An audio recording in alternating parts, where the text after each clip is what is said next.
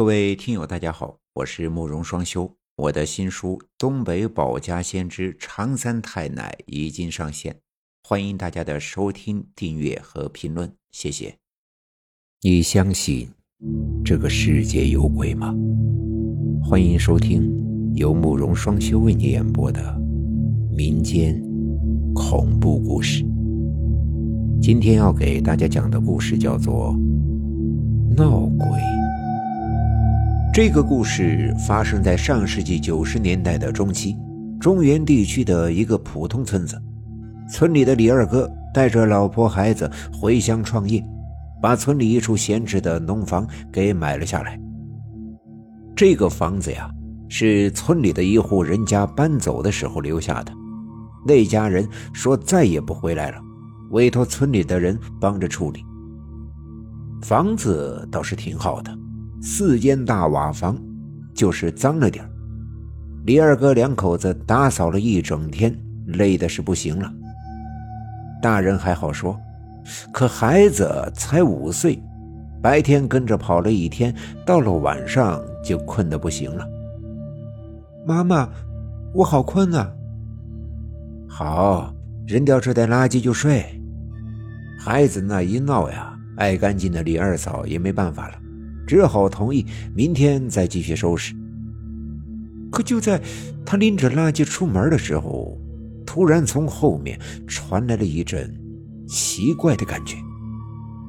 这大概就是女人的第六感吧。那怪异的感觉来自于房门上的一面小镜子。我们那儿的农村传说，门上挂镜子那是扫煞的。总之呀，是有些邪门。老李，快把那个镜子拆下来，看着怪瘆人的。这镜子让李二嫂心里很不舒服，便吵着让李二哥给摘下来。好，我知道了，明天我就拆。可这李二哥呀，也累了一天，再加上今天呀，也确实有些晚了，应付了两句也没动。可没想到，当天晚上就出事儿了。三人刚睡没多久，李二嫂就被凉飕飕的寒意给冻醒了。可刚一睁开眼睛，他就发现不对劲儿。刚想爬起来，可很快又发现了另外的一幕：自己身边还躺着李二哥和儿子乐乐。而且自己这一家，竟然躺在院子里，怎么怎么回事？老李，快醒醒！这到底是怎么回事？李二嫂吓坏了，忙着叫醒了李二哥。乐乐，爸爸，好冷。老李啊，我总觉得那个镜子不对劲。这，看到眼前的情景。李二哥更是懵了，而李二嫂一抬头看见了门上的那面镜子，他总觉得今晚有事和那面镜子有关系。我我这就把它摘下来。看完媳妇儿那凝重的神情，李二哥也不敢马虎了，忙着找了梯子把那面镜子给摘了下来。好了，快回屋睡觉吧。这事情虽然蹊跷。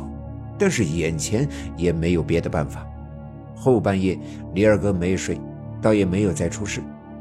本以为这事儿随着镜子的摘掉也就过去了。第二天晚上，一家人睡到了一个大炕上，把乐乐夹在了中间。李二哥怕出事儿，把这四间房子又里里外外的查看了一遍，确实没发现什么问题。这才放心的上了炕，看着媳妇儿和孩子都睡着了，李二哥又坚持了一会儿，可实在是太累了。接近子时的时候，也进入了梦乡。可没想到晚上还是出了事儿。也不知过了多久，李二哥就听见儿子乐乐的声音一直在耳边回荡。感觉了一下子，那好像不是梦。于是李二哥一下子睁开了眼睛。爸爸，快醒醒！这一看，果然儿子正在身边叫着自己。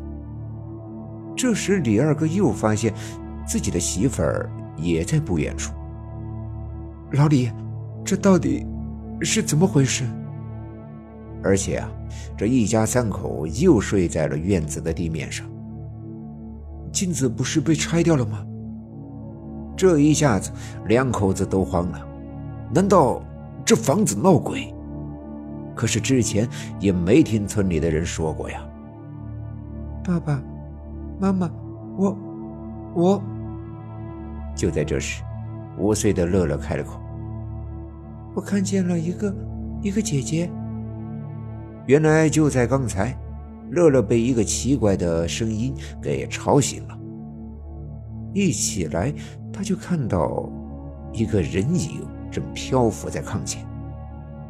那是一个十岁左右的小姐姐，长得很漂亮，但是却有些奇怪。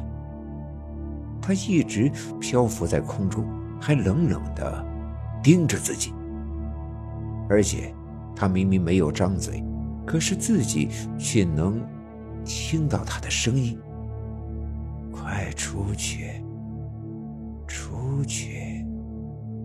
他不停的喊着出去，而且那声音也变得越来越愤怒，越来越冰冷。快出去！而且从这一刻开始，乐乐发现那个小姐姐开始变得不再漂亮了。就在乐乐不知道怎么办的时候，他发现爸爸妈妈突然从炕上坐了起来，他们就像是机器人一样爬起来，走向了屋外。看到爸爸妈妈离开了，乐乐也不敢自己留下，于是忙着跟了上去。乐乐注意到，爸爸妈妈那时好像还在睡觉，他们就好像是在梦游一样。乐乐刚想叫醒爸爸妈妈，可那个小姐姐就站在他们的身后，她实在是不敢开口。当爸爸妈妈僵硬地走到了院子里，突然身体一软，就倒在了地上。看着昏迷不醒的爸爸妈妈，乐乐吓坏了，惊恐地看着那个小姐姐，她不停地推晃着爸爸。可爸爸却一点反应都没有。好在，那个小女孩并没有走过来，而是朝着他诡异的笑了笑。看到大家都走出了房子，那个小姑娘也不生气了，漂浮在空中的身体也一点点的变淡了，最后消失不见。听完乐乐的话，李二哥更是吓坏了。第二天就去隔壁村找了个神婆婆过来。这事儿村里有很多的传闻，有说是上一家拐来了一个女孩，结果死在了屋里，他们才跑掉的。本集已经播讲完毕，感谢各位的收听。那目前的话，我也新建了一个民间故事的群。如果大家有喜欢的故事，可以进到我们的群里面进行分享，用我的声音去讲述你喜欢的故事。谢谢。